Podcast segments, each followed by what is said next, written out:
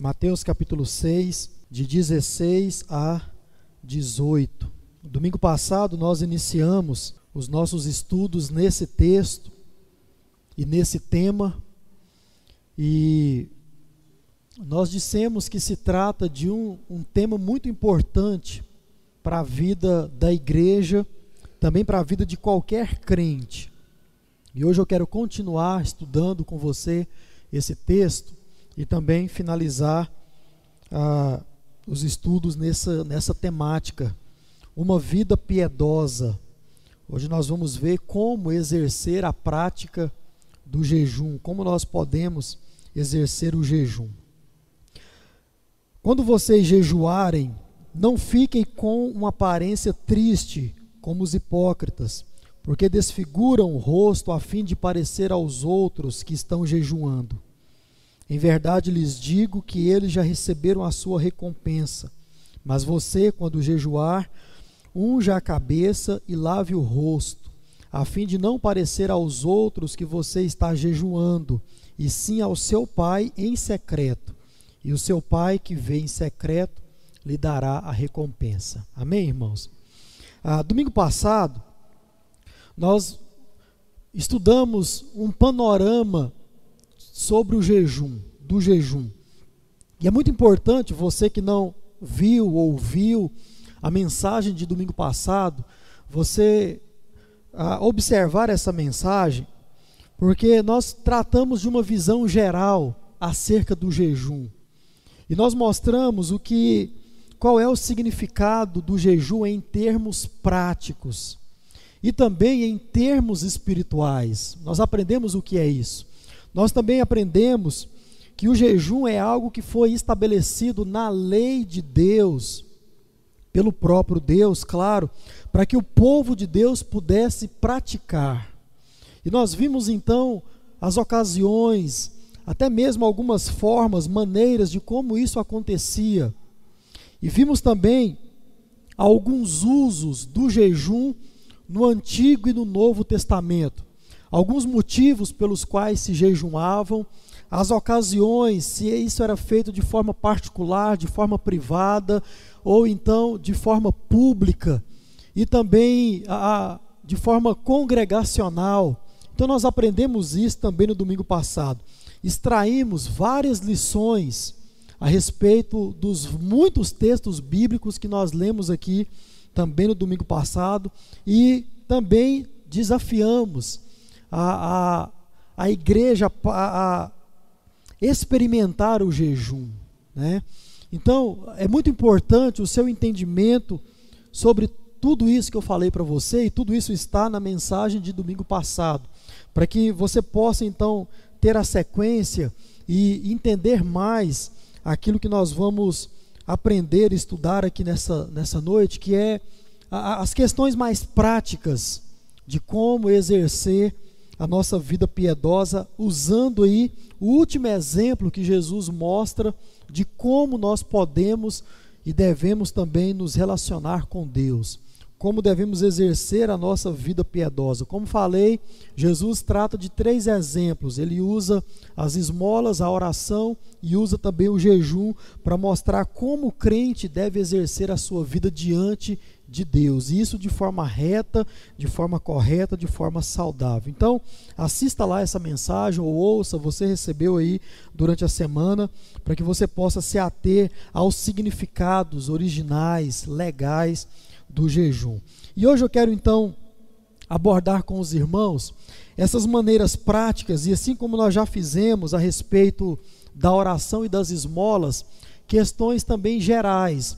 Então hoje eu quero tratar com você da maneira correta e também da maneira errada de se praticar o jejum. Domingo passado eu apenas folhei para você, né, algumas coisas e hoje eu quero trazer um outro lado disso e aprofundar um pouco mais no entendimento de práticas erradas e também da prática correta de se praticar o jejum. Por quê, irmãos? Eu quero tratar isso com você nessa noite. Porque é bem provável que você pratique o jejum, ou já praticou em algum momento da sua vida cristã.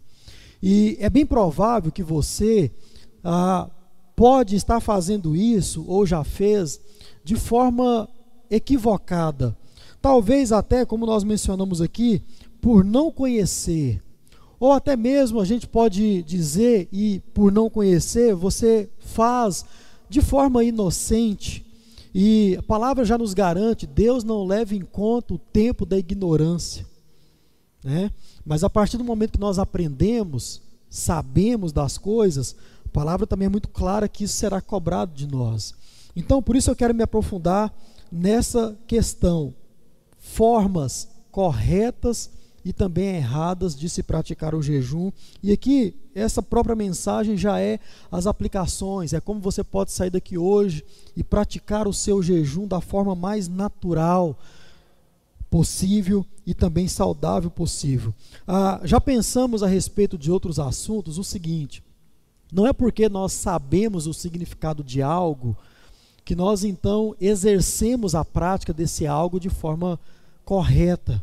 Irmãos, a nossa sociedade hoje ela é mestre em distorcer as coisas. Por exemplo, você pega aí o significado das palavras. Isso tem sido distorcido, tem sido ressignificado para o tempo de hoje. Então, hoje nós estamos vivendo em um tempo que nós olhamos para coisas, algo que nós já sabemos o que é, como funciona, para que deveria ser usado, e você vê a nossa sociedade distorcendo isso. Hoje o que importa mais não é a originalidade das coisas. Não, isso acabou. O que importa hoje, à luz da nossa sociedade, como já disse, transmoderna, uma sociedade que vem se transformando dia após dia, é o seu entendimento a respeito daquilo. Ah, não, eu não importo com a ori originalidade, eu não importo com a essência. O que importa é o que eu acho, é o que eu penso, é a minha leitura disso. Irmãos, infelizmente, quando se trata das Escrituras Sagradas, muitos têm feito exatamente a mesma coisa. Exatamente a mesma coisa. Mas a palavra de Deus, ela nos encoraja a observar os princípios guardar os princípios, praticar os princípios, e tudo isso nós aprendemos na palavra de Deus. Então, como falei, você tem um documento chamado Bíblia Sagrada, uma biblioteca que você acredita nisso, que é a única regra de fé e de prática da sua vida. Então, nós precisamos olhar para a palavra de Deus e ver o que ela diz. Nós fazemos uma interpretação daquilo que nós lemos? Sim. Só que a nossa interpretação ela deve ser de forma mais natural possível. É a forma mais próxima daquilo que nós estamos lendo e temos como entendimento através de toda uma tradição. Falava hoje com o Jonas, inclusive, ah, sobre pregação e tal, e ele falava a respeito de algo novo na pregação. E há muito tempo atrás, eu tinha essa preocupação, porque a gente aprende isso. Ah, não, você tem que trazer algo novo na mensagem. A mensagem, a pregação, ela tem que ter algo novo. Irmãos, e quanto mais eu estudo pregação, e quanto mais eu prego, e quanto mais eu estudo a história da igreja, eu percebo que Salomão estava coberto de razão. Claro que estava, porque está registrado na Bíblia, mas não há nada novo debaixo do sol. Ou seja, eu não preciso fazer coisas mirabolantes e inventar coisas para que isso possa chamar a sua atenção. Ah, não, eu nunca ouvi isso. Não, nós só precisamos continuar mantendo a pregação de forma fiel. Assim como muitos homens que já morreram por causa disso, Provavelmente eu não irei morrer por pregar a palavra de Deus, ah, mas muitos homens morreram por causa disso. E trazendo essa interpretação natural das Escrituras Sagradas. Então nós só precisamos manter isso. E se porventura você ouça algo que você se depare e diga: Nossa, eu nunca ouvi isso, mas não é por, por uma intenção de trazer algo novo, é porque esse é um ensino natural, saudável, apropriado das Escrituras, e, e, pode ser que você talvez nunca, se, nunca tenha se deparado com isso. Então a intenção não é trazer nada novo, Né? Não, não temos essa preocupação. É só manter a igreja alimentada. A igreja alimentada. Então, ah, falava isso hoje com o Jonas, né? mas muitos se preocupam em fazer exatamente o contrário. Não, tem que trazer algo novo sobre esse texto. Não, a gente não precisa. A gente só precisa manter a roda girando, como eu venho falando aí já há algum tempo. Então, irmãos, pensando nisso, nessa possibilidade de distorção, nessa nossa compreensão, pastor, eu aprendi domingo passado o que é o jejum, mas talvez você ainda possa estar praticando isso de forma equivocada. E eu quero contribuir com a sua vida espiritual hoje, ah, mostrando algumas maneiras erradas, elas são duas, tão somente, poderia trazer mais, mas já é o suficiente para a gente entender. E uma maneira correta, que é a que Jesus trata aqui no seu texto. Então, eu gostaria muito da sua atenção. Primeira coisa, maneira errada de praticar o jejum. Em primeiro lugar, nós podemos cair no erro de praticar o jejum de forma mecânica. De forma mecânica. Folhei isso, quero me aprofundar um pouco mais. Irmãos, muita gente cai no erro de tratar o jejum, como Mark Lloyd Jones vai dizer, como se fosse uma máquina de, de, de deveres, sabe? Como se fosse uma máquina ou algo que tem a finalidade em si mesmo, uma regra uma prática, tão somente uma lei. Os fariseus tratavam o jejum exatamente dessa forma: é algo que eu preciso fazer, é algo que eu necessito, mas não de uma forma pessoal e espiritual e sendo conduzido pelo Espírito Santo de Deus, mas uma necessidade de uma maneira não. Se eu não fizer isso, eu estarei pecando, ou melhor, eu não estarei cumprindo a lei de Deus. Irmãos, quando nós tratamos o jejum e qualquer outro exemplo desse que Jesus deu, a oração e a esmola, de forma mecânica, irmãos, nós estamos praticando da forma totalmente errada, equivocada. Isso é algo muito sério, porque muitos crentes, eles só querem o seguinte: ah, não, pastor, pregação é prática. Então, muitos hoje, nesse mundo prático que nós estamos vivendo, querem que o pastor ele suba ao púlpito e tão somente traga algo para você fazer. Abra o texto bíblico e diz que você precisa fazer isso. Aí você sai por essa porta e faz. Mas ele não te explica o porquê disso como fazer isso de forma correta, de forma saudável. E é talvez por isso que nós caímos nesse erro e tratamos o jejum, a oração, o ajudar os necessitados de forma mecânica. E nós então entendemos e tratamos isso como algo que tem um fim em si mesmo. Eu pratico o jejum por causa do jejum, por praticar mais um rito evangélico mais uma norma gospel, mais algo que é tão somente usado como tradição. Então, isso é um engano muito grande, porque muitos olham até o jejum como se fosse uma disciplina pessoal. O que é uma disciplina pessoal? É algo que você precisa fazer em alguns momentos na sua vida, e talvez você faça isso de forma mensal, de forma semanal e até mesmo de forma diária. Por exemplo, você que gosta de caminhar por uma necessidade ou correr, isso é uma disciplina. Ou você que gosta de ir à academia ou fazer qualquer outra coisa em prol da sua saúde, isso é disciplina pessoal. E você tem que fazer aquilo.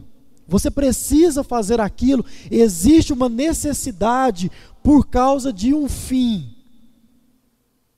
Agora, irmãos, quando nós olhamos para o jejum, nós queremos colocar ele também nessa formalidade.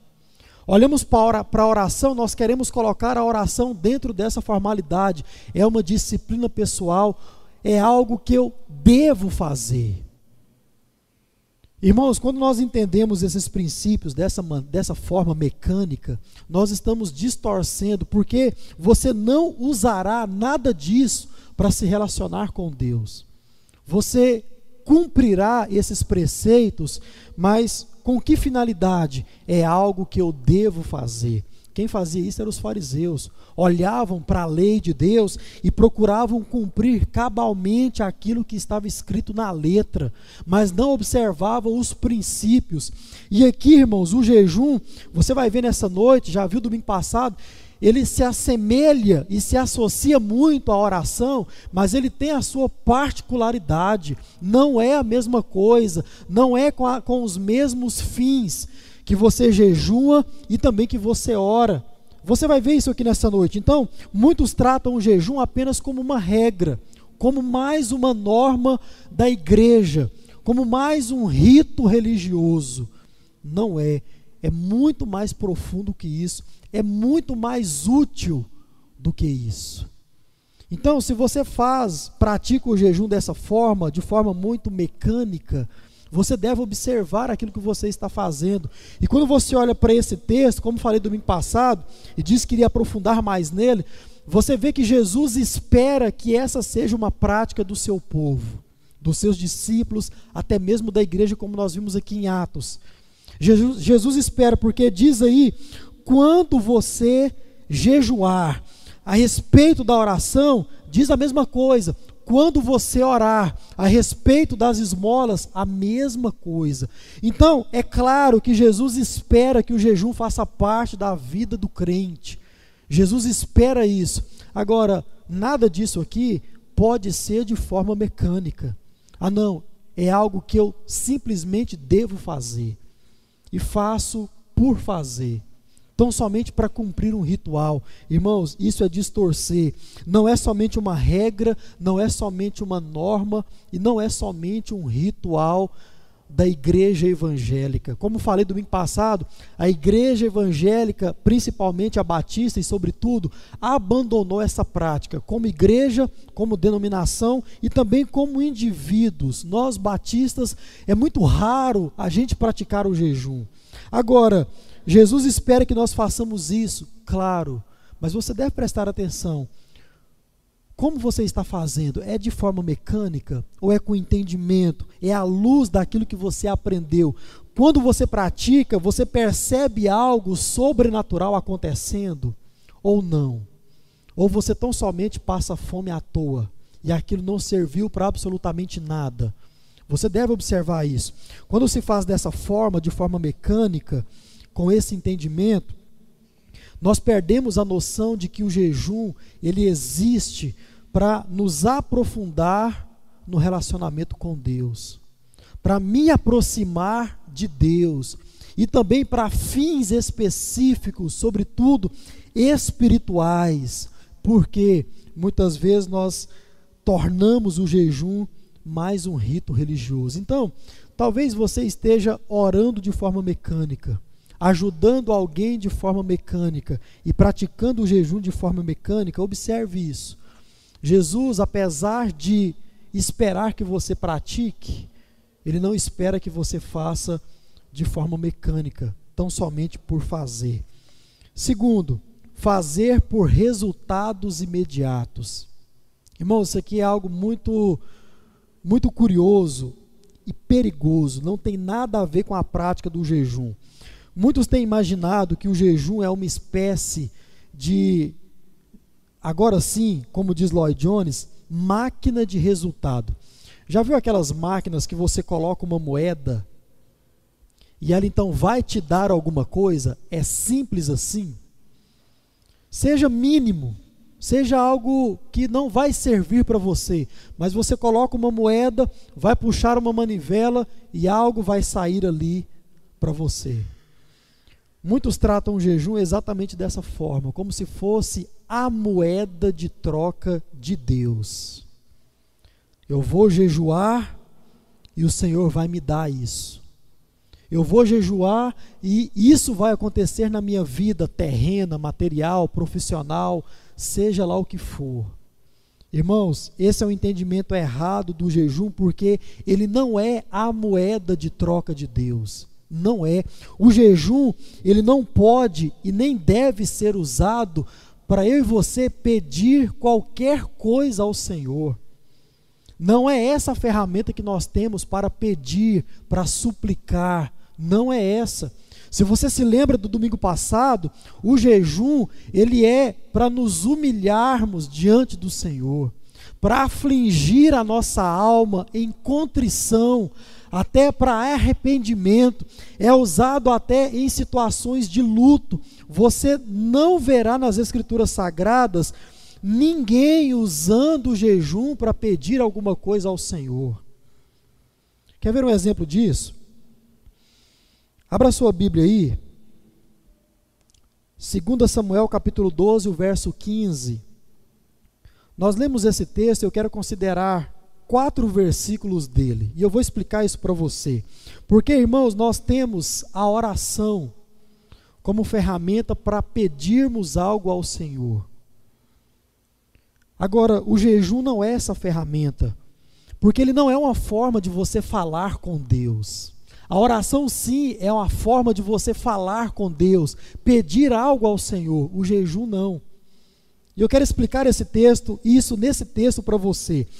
2 Samuel capítulo 12, é aquele episódio lá do pecado de Davi, já meditamos sobre ele, eu quero que você preste atenção no verso 15.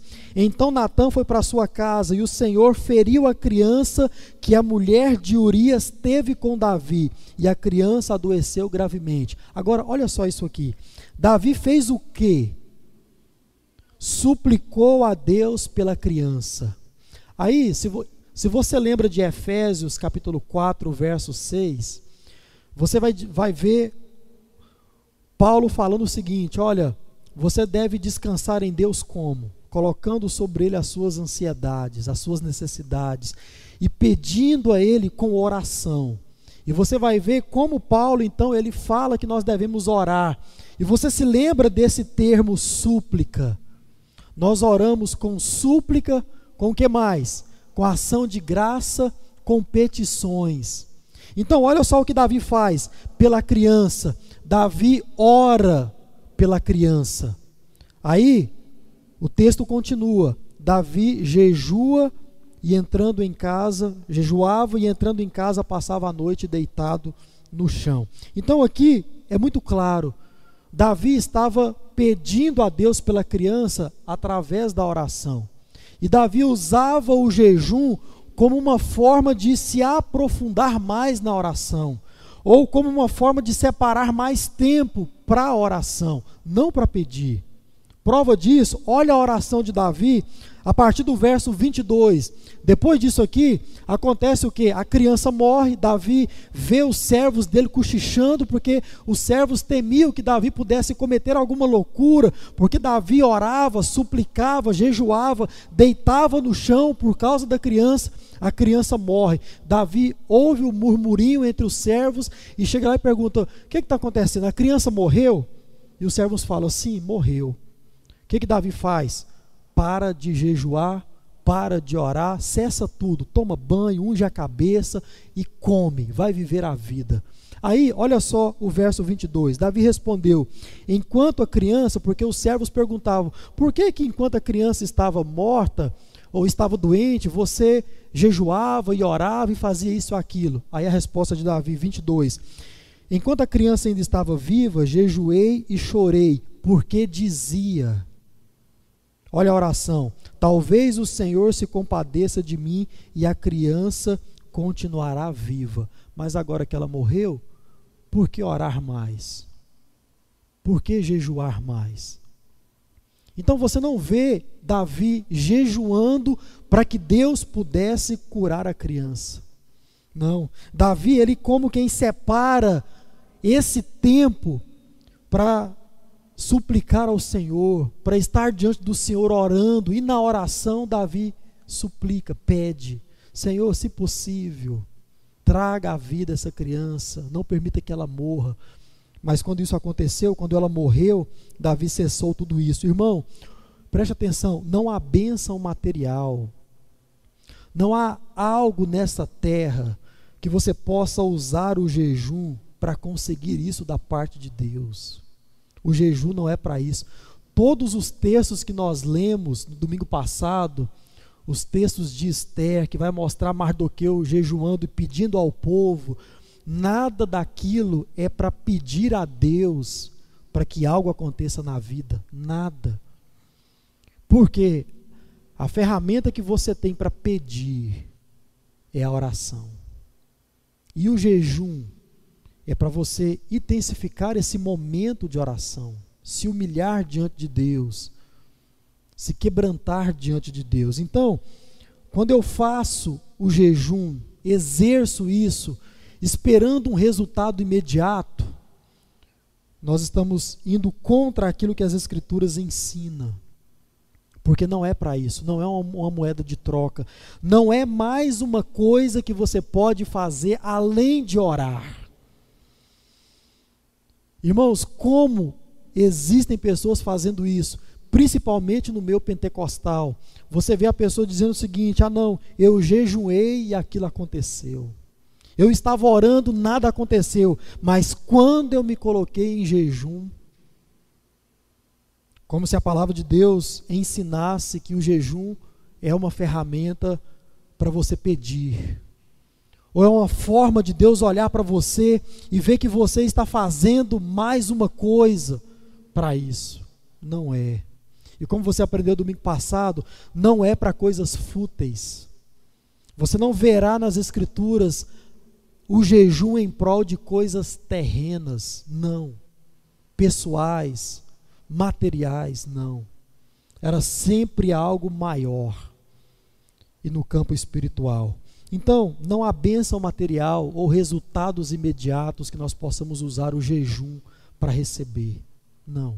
Ore por isso. Peça a Deus por isso. Jejue. Mas para que você possa separar mais tempo para a oração.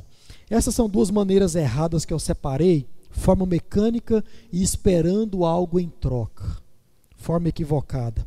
Talvez, se é o seu caso, que você possa observar e abandonar isso, em nome de Jesus.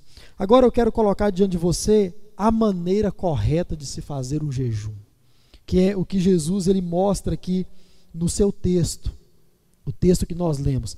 E a maneira correta é agir de forma natural.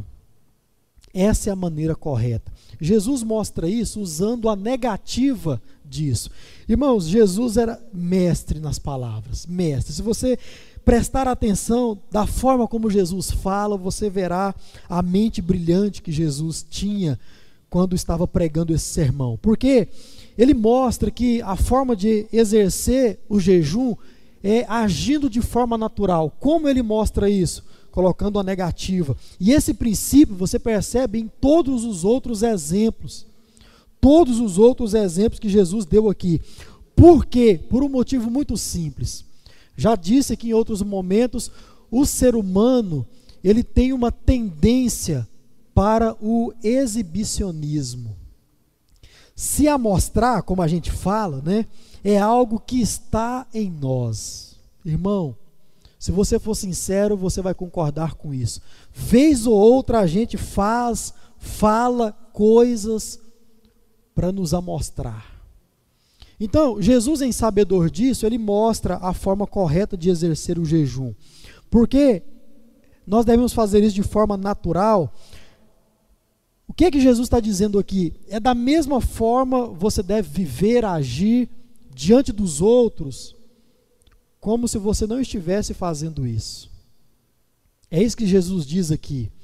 Toda essa questão do óleo, de ungir, os textos do Antigo Testamento que nós lemos aqui domingo passado fala muito de vestir pano de saco, rasgar as suas vestes, ungir a cabeça com óleo.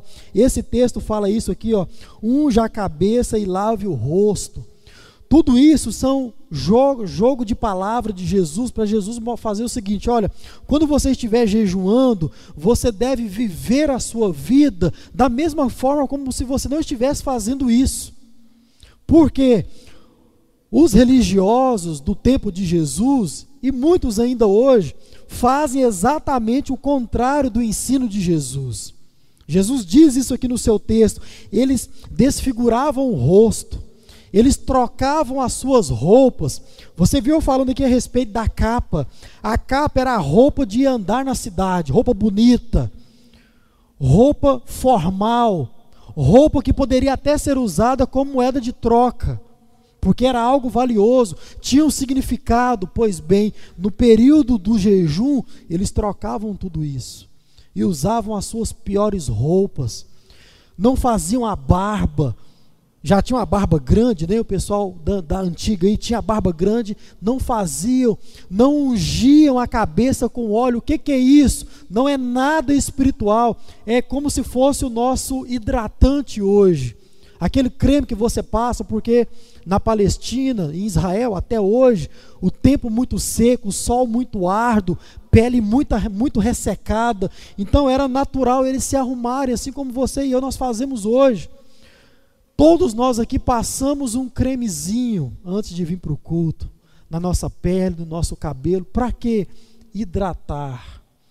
E de lambuja a gente ainda fica mais cheiroso. Agora, o que, que eles faziam? Exatamente o contrário disso. Deixavam de se banhar, deixavam de ungir a cabeça com óleo e a pele ficava mais ressecada, porque o período que eles observavam do jejum era um período grande. Lembre-se, a lei ordenava um dia. Os religiosos se gabavam porque faziam dois dias por semana, era um dia por ano. Os religiosos faziam duas vezes por semana. Não há pele que aguentava isso. E eles então mostravam que estavam jejuando. Se você for prestar atenção nas palavras de Jesus, Jesus, Jesus diz assim, ó, porque desfiguravam a fim de parecer aos outros que estavam jejuando. Muitos comentadores vão dizer sobre essa fala parecer que muitos até nem sequer estavam jejuando. Estavam com a barriga cheia, estavam alimentados, mas mesmo assim trocavam as roupas, não faziam a barba, não se arrumavam para parecer que estavam jejuando. Ou até poderiam estar fazendo jejum, mas observando de forma totalmente errada. Então Jesus, como quem traz a negativa para nos mostrar, olha, nós devemos exercer isso de forma natural, de forma natural, não para mostrar a ninguém que nós estamos fazendo isso, nossa intenção em praticar o jejum não deve ser para mostrar aos outros que nós estamos jejuando ou que nós temos uma vida religiosa direitinha, correta, saudável e até mesmo, como Jesus vai dizer, admirável. Não é para nada disso, irmãos. É para que nós possamos nos relacionar com Deus. E quando o assunto é fazer isso diante dos outros, a maneira é você agir de forma natural. Porque o jejum não é para os outros. O jejum é um momento seu com Deus. Mesmo que isso for feito a nível da igreja local, a igreja não deve se gabar por causa disso. Quero finalizar com uma observação dentro dessa questão. Porque talvez a gente pergunte assim, pastor, absolutamente ninguém pode saber que eu estou jejuando. Olha que coisa interessante. Porque, irmãos, tem momentos e lugares e situações e pessoas que nós não temos como escapar, teremos que falar. Então, essa é uma questão delicada, mas é importante a gente pensar sobre ela. Porque não é exatamente assim. Absolutamente ninguém pode saber que eu estou jejuando. Não é assim que a coisa funciona. Por exemplo, você está em casa, mulher ou homem, e você come todo dia. Almoça direitinho, janta direitinho, e a sua família já está acostumada com a sua rotina. De repente, por algum motivo, você decide jejuar. Aí você faz o almoço, ou chega na hora do almoço e você não come. E os seus filhos vão perguntar: Uai, papai, por que, que você não está comendo? Mamãe, por que, que você fez o almoço e não comeu? Não, você pode falar. Não, é porque mamãe está fazendo um jejum. Pronto, você explicou para a sua família, para o seu marido, para a sua esposa, para os seus filhos. Não há problema nenhum nisso. Porque, irmãos, existe uma grande diferença entre você se justificar para pessoas assim, dessa natureza, ou até em outras situações, do que você, por exemplo, falar na sua igreja, falar com o seu pastor, ou para qualquer outra pessoa que você está observando o momento de jejum. Preste muita atenção nisso aqui, porque a gente pode cair num erro de trazer à tona o desejo de se exibir. Irmão, isso aqui é muito sério. Já trabalhamos isso aqui de forma muito aprofundada a respeito da oração, a respeito das esmolas. E a gente pode então cair no seguinte erro: mas se eu não falar que estou jejuando, como aquelas pessoas vão glorificar a Deus através da minha ação religiosa. Lembra das palavras de Jesus no próprio sermão? Ou até mesmo a gente pode se perguntar: como o outro vai saber que eu estou fazendo tudo o que eu posso em prol disso? Porque, irmãos, a gente cai na, na, na, na rotina de falar: não, eu estou orando por isso, eu estou orando por isso. E muitas vezes a gente acha que as pessoas não estão entendendo que a gente está fazendo aquilo que a gente pode, que é orar. Por isso eu digo que estou jejuando. É mais uma coisa. Nós podemos estar fazendo isso para nos exibir. De alguma forma. Talvez essa não seja a sua intenção. Portanto, qual é a minha orientação para você? Cuidado com isso. Cuidado. Na hora de falar para quem quer que seja, tome muito cuidado.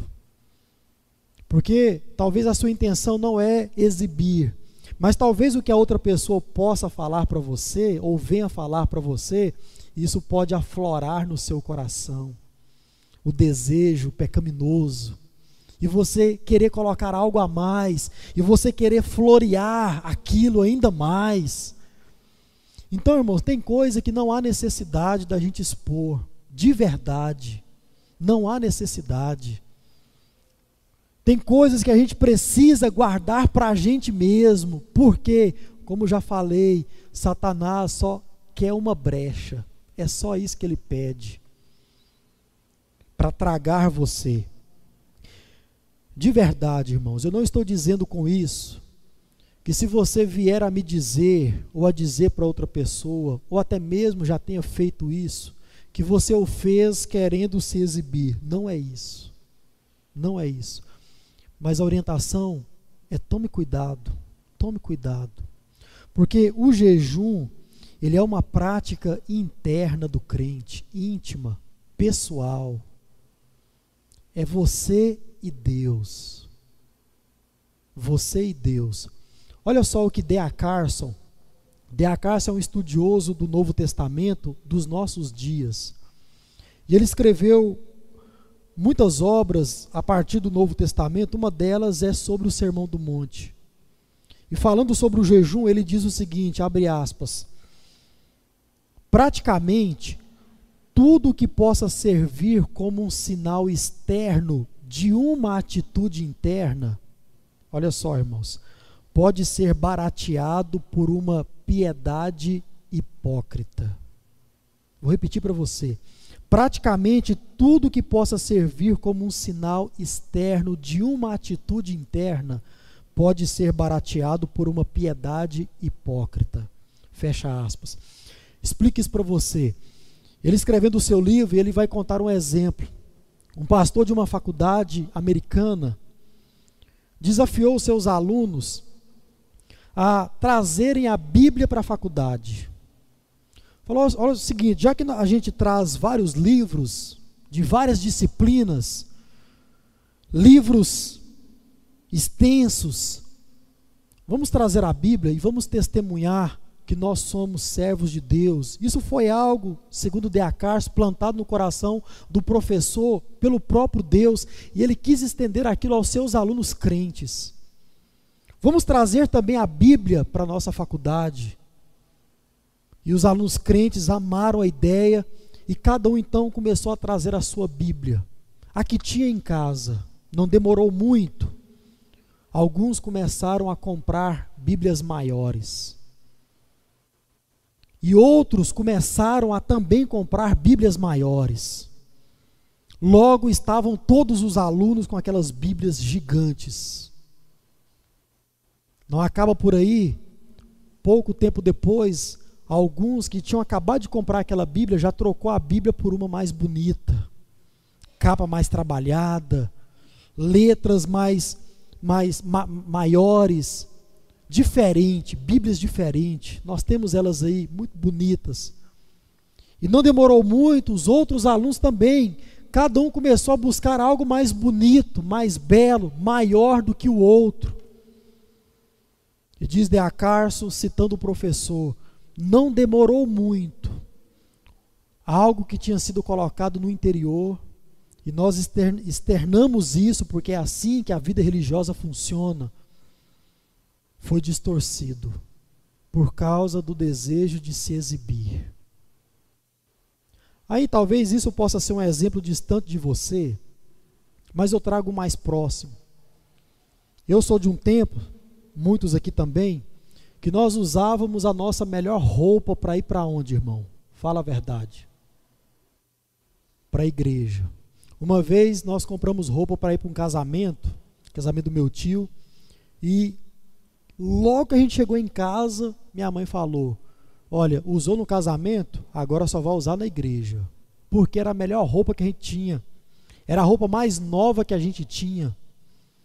Só podia usar na igreja. Isso era algo que era feito porque a gente tinha na cabeça o seguinte: para Deus eu devo fazer o melhor. Lembra quando eu falei disso lá atrás? E a gente então tinha isso no coração. Mas se você for observar, Talvez na nossa denominação isso possa não acontecer de forma mais explosiva, mas em outras, irmão, tem gente que usa roupa mais bonita, melhor, mais cara, só porque a irmã foi com a roupa semelhante no domingo passado e ela compra uma mais cara para ir no domingo que vem. Irmãos, tem tem tem cultos aí, igrejas que parece mais um desfile de moda Aí eu fico me perguntando: será que o entendimento é exatamente o mesmo de outrora? Ou será que começou a haver uma competição? Começou a haver uma distorção de um princípio que era saudável, que era legal. Então, nós devemos tomar muito cuidado, irmãos, com aquilo que nós vamos externar, as nossas práticas religiosas, porque pode ser algo que foi plantado pelo próprio Deus no nosso coração. E nós queremos passar isso da forma mais saudável possível, porque é na vida diária que a vida religiosa ela é vivida. Não é tão somente, você aprendeu, oração não é somente dentro de um quarto fechado, não. Nós oramos em público. Nós podemos até jejuar de forma congregacional. Mas nós devemos tomar cuidado para que essa prática externa não venha a ser corrompida, distorcida. E a gente passa a fazer isso por causa de um exibicionismo.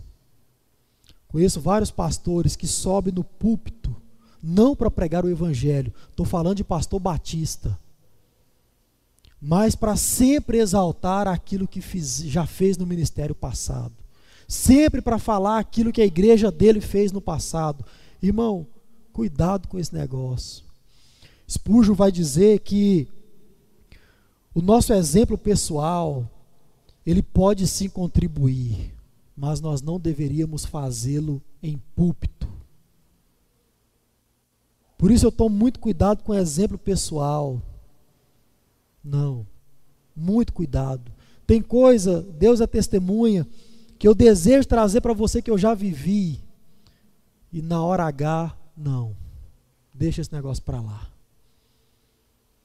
Eu desafio a você a observar tudo isso e tomar cuidado, no mínimo, tome cuidado na hora de externar uma prática religiosa, porque o jejum, na sua maioria, diferentemente da oração, é uma prática religiosa interior íntima íntima. Nós não devemos distorcer essa prática. Não é para você angariar com Deus, Não é para você pedir bens materiais para Deus. É para você se aprofundar num relacionamento íntimo e pessoal, mesmo que a nível de igreja local. Então, irmãos, vamos tomar cuidado. Esses são os exemplos que Jesus nos deu de como viver a nossa vida de forma natural, saudável diante de Deus. Como viver a nossa religiosidade diante de Deus. E eu espero em Deus que você possa ter compreendido até aqui tudo isso. Se não, domingo que vem nós vamos usar da oração do Pai Nosso, uma oração que não é oração, é um modelo, é um ensinamento, para que a gente possa então aplicar de forma mais tranquila tudo isso. Amém?